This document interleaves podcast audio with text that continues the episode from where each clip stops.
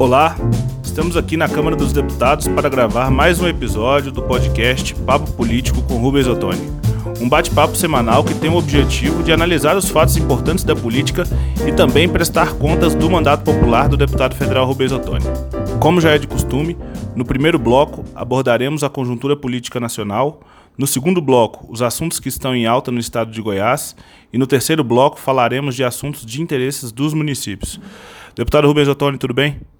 Tudo bem, muito trabalho, mas também muita animação para podermos cada vez mais contribuir para o desenvolvimento econômico e social do nosso estado e do nosso país. Deputado, essa semana foi uma semana movimentada aqui em Brasília. E aí, o que, que o senhor pode destacar para nós com relação à conjuntura nacional aqui de Brasília? É, Brasília é cada vez mais agitado, né? Agitado pelo bate-cabeça do governo, pelas desarticulações políticas, problemas no partido do presidente mesmo.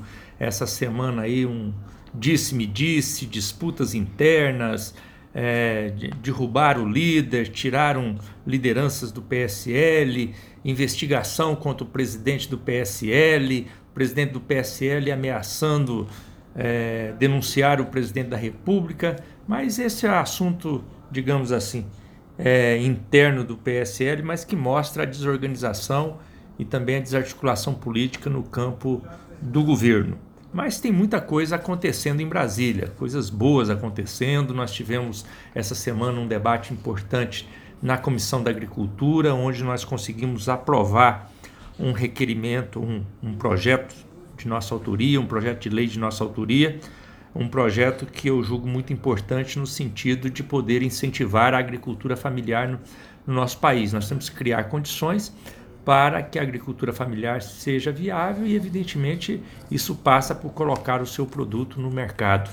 E uma das formas que nós estamos sugerindo no projeto de lei 3.821 é de haver a dispensa de licitação para os estabelecimentos penais é, comprarem produtos desde que seja da agricultura familiar.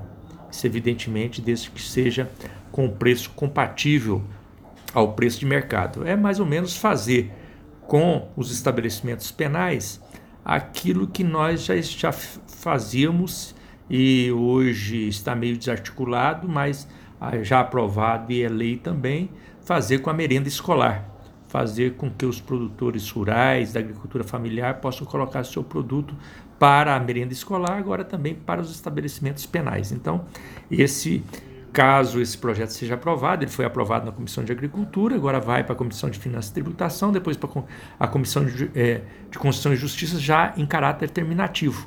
Então será muito importante para a, a aprovação desse projeto para apoiar a agricultura familiar e garantir que o produto do agricultor, do pequeno agricultor, possa realmente ser colocado no mercado.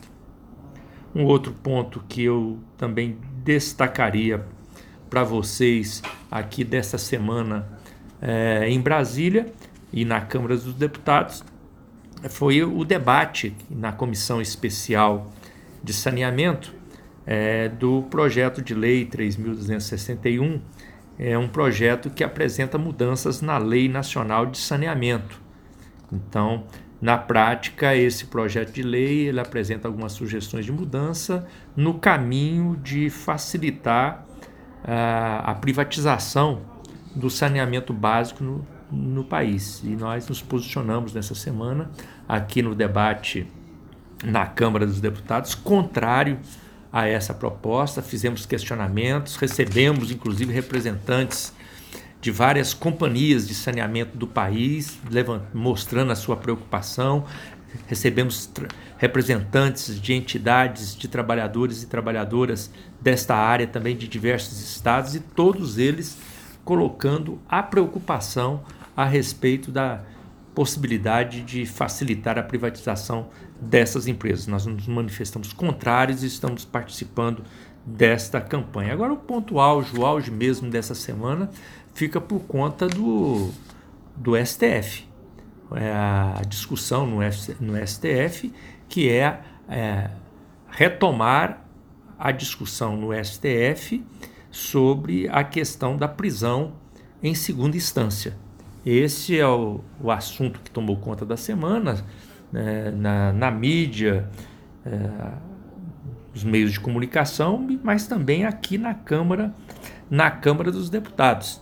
E aí é uma polêmica, isso aí está fazendo para atender o quê? Isso vai ser ruim por um lado, vai, vai ser bom por outro, é aquela discussão. Essa semana, com toda certeza, não terá definição disso no STF, mas começará o debate e a tendência é que na semana que vem haja a votação onde o STF pode tirar uma posição diferente a respeito do entendimento da prisão em segunda instância. Da minha parte, eu não tenho dúvida nenhuma sobre o que deve ser feito. O que deve ser feito é cumprir a Constituição. Cumprir a Constituição brasileira. O que, que a Constituição brasileira diz no seu artigo 5? A Constituição brasileira diz que ninguém será considerado culpado até o trânsito em julgado de sentença penal condenatória. É isso que a Constituição diz. Se alguém tem alguma dúvida sobre o que, que significaria ninguém será considerado culpado até o trânsito em julgado, é só a gente ir lá e ver o que, que é trânsito em julgado. O que, que é o trânsito em julgado?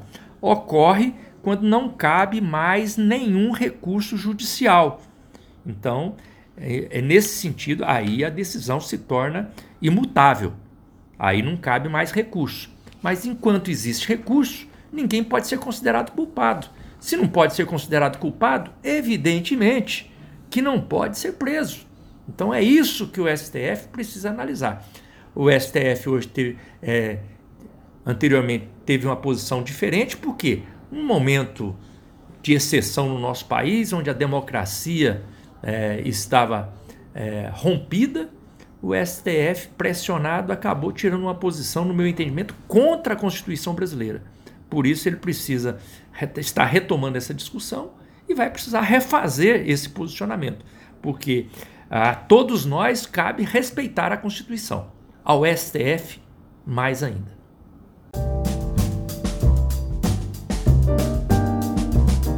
Muito bem. E no segundo bloco, nós sempre costumamos tratar sobre a conjuntura estadual. E o senhor deu uma declaração sobre esse assunto, tratando da conjuntura estadual, durante a semana. E nós gostaríamos que o senhor reforçasse aqui quais são os próximos passos da oposição ao governo de Goiás.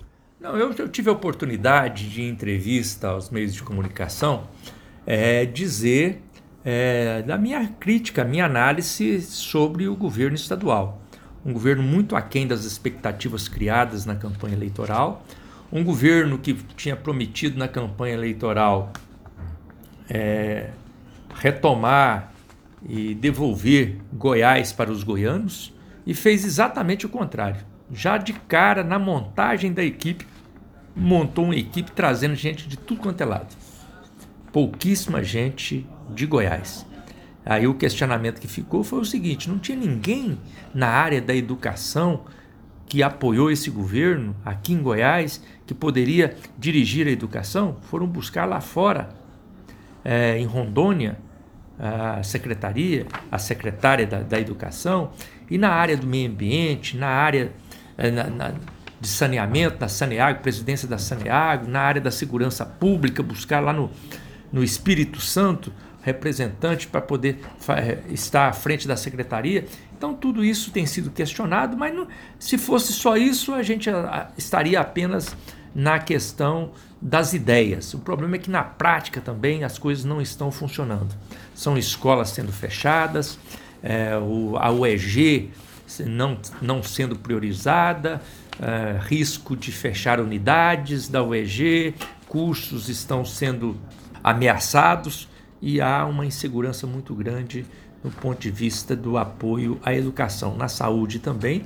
Então eu tenho dito que é preciso que qual é, é o caminho para a oposição em Goiás? O caminho para a oposição em Goiás é estar presente em todas as regiões, fazendo o levantamento da realidade, debatendo o que está acontecendo, levantando expectativas e levantando as demandas de cada região e criando uma situação favorável para debater o verdadeiro desenvolvimento do Estado que tem que ser um desenvolvimento econômico, mas um desenvolvimento econômico que seja também desenvolvimento social. E um desenvolvimento social que seja sustentável E para que nós tenhamos um desenvolvimento verdadeiro do Estado, desenvolvimento econômico, desenvolvimento social, ele passa necessariamente por levar em conta é, a realidade de cada região, o potencial de cada, de cada município e aproveitando esse potencial regional, nós possamos dar o salto de qualidade e a, garantir as ações que vão gerar emprego, gerar renda e garantir melhoria de vida para o povo de Goiás.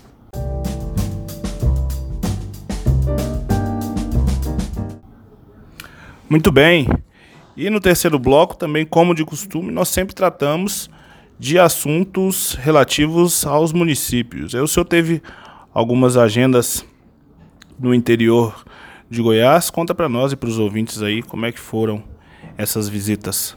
É, o nosso trabalho é intenso. O trabalho nosso é um trabalho intenso em Brasília, como eu citei aqui, é apresentação de projetos, debates, aprovação de projetos, debate da conjuntura, é, defendendo os interesses do povo mais simples, humilde, trabalhador, e ao mesmo tempo, nosso trabalho em Brasília é também uma agenda intensa no interior do Estado, para, em contato direto com a população, poder levantar as demandas, as necessidades. Um exemplo disso, eu estive em Goianésia, na unidade da Universidade Estadual de Goiás, ouvindo estudantes, ouvindo professores, ouvindo a direção daquela unidade, recolhendo sugestões para podermos buscar recursos que viabilizem o funcionamento daquela unidade. Tivemos a oportunidade também, é, no último final de semana, de fazermos uma expressiva é, reunião, um encontro de lideranças em Brasília, no Sindicato dos Bancários, onde nós tivemos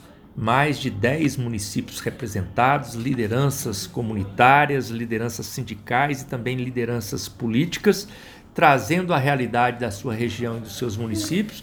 É, essas lideranças eram da região metropolitana aqui do Distrito Federal e também da região nordeste do estado e todas elas apresentando e colocando preocupações a respeito do, da falta de apoio do governo federal para os municípios. Mas eu já estou aqui trazendo também para vocês de primeira mão a próxima agenda que nós teremos. Na próxima semana, nós faremos uma agenda de 12 municípios, visita a 12 municípios na região do Nordeste goiano, onde nós estaremos discutindo, visitando unidades de, de, visitando unidades de educação, fazendo plenárias, é, dando entrevistas em rádio, visitando associações quilombolas. É, começaremos lá em, em é, no norte do estado, em Minasul, mas iremos a Colinas do Sul, passaremos em Alto Paraíso, vamos também a, a Monte Alegre, depois a Campos Belos. No outro dia faremos Cavalcante, Teresina, São João da Aliança tudo debatendo, recolhendo sugestões e estimulando a organização comunitária e também as reivindicações de cada segmento social em cada um desses municípios. Assim nós chegamos ao fim de mais um episódio do podcast Papo Político com Rubens Ottoni. É sempre bom lembrar que você pode enviar sugestões de pauta e acompanhar o dia a dia do mandato em todas as redes sociais com a tag arroba Rubens Ottoni. Deputado, obrigado pelo bate-papo e até a próxima. grande abraço a vocês.